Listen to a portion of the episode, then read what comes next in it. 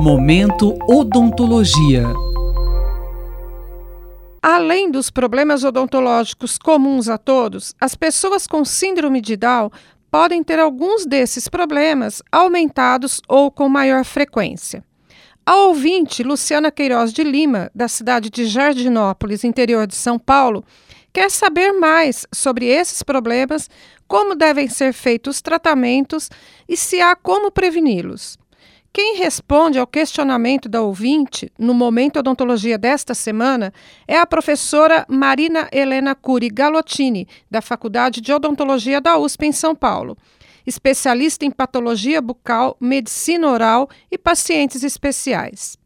Professora, quais os problemas odontológicos mais comuns no portador de síndrome de Down? As pessoas com síndrome de Down têm um risco aumentado para doença periodontal, uma alta frequência de maloclusão, com uma tendência a uma maxila atrésica e pouco desenvolvida, e de forma que a mordida cruzada posterior ela é muito prevalente nas pessoas com síndrome de Down. E também elas têm uma frequência maior de dentes com distúrbios do desenvolvimento, de forma, como os dentes conoides, de tamanho, especialmente microdentes, são bastante frequentes em pessoas com síndrome de Down. Como é o tratamento desse paciente? Quando a gente vai atender uma pessoa com síndrome de Down, a gente tem que se preocupar com os aspectos gerais, então, comorbidades, alterações importantes que essa pessoa possa ter. Então, por exemplo, pessoas com síndrome de Down, cerca de 40% delas têm algum tipo de cardiopatia congênita. Então, se essa cardiopatia congênita, por exemplo, for cianótica, esse indivíduo tem um risco aumentado para endocardite infecciosa. E também temos que nos preocupar com as condições comportamentais dessa pessoa.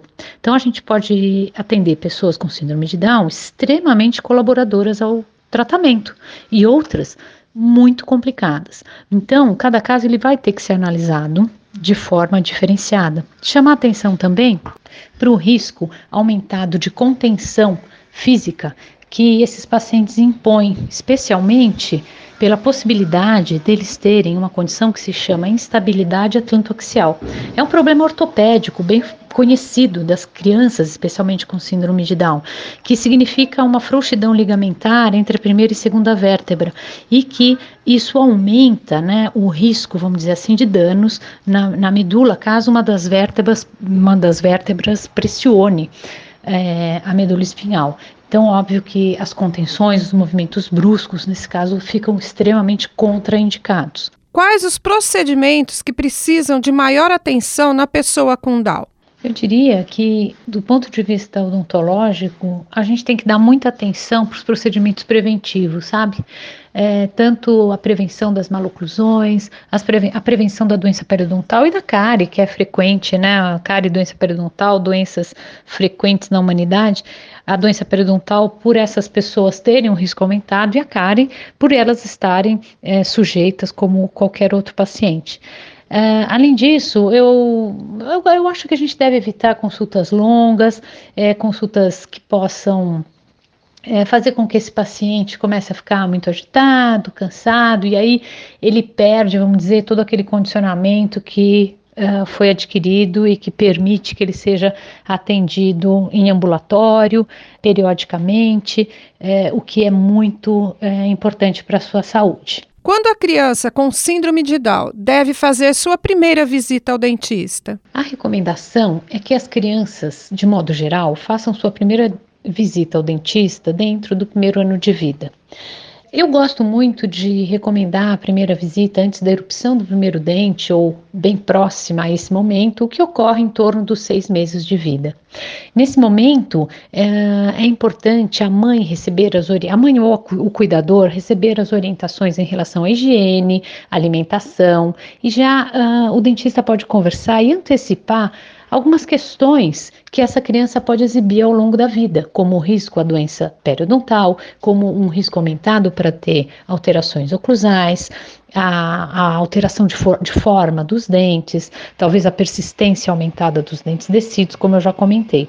Então, na, no meu entender, é, essa consulta ela tem que ser é, dentro aí dos seis meses, próxima aos seis meses de vida, assim como para outras crianças tá? com, com ou sem síndrome de Down. As orientações para se prevenir esses problemas são as mesmas daquelas que são feitas para os pacientes em geral? Assim também como para qualquer criança, um, é muito importante que os pais, que os cuidadores se atentem com o tipo de alimentação. Então, uma alimentação é, rica em açúcares, em carboidrato, certamente ela vai impor aí um, uma condição de saúde a longo prazo uh, ou de maior risco para cárie, etc. A segunda questão são os hábitos de higiene.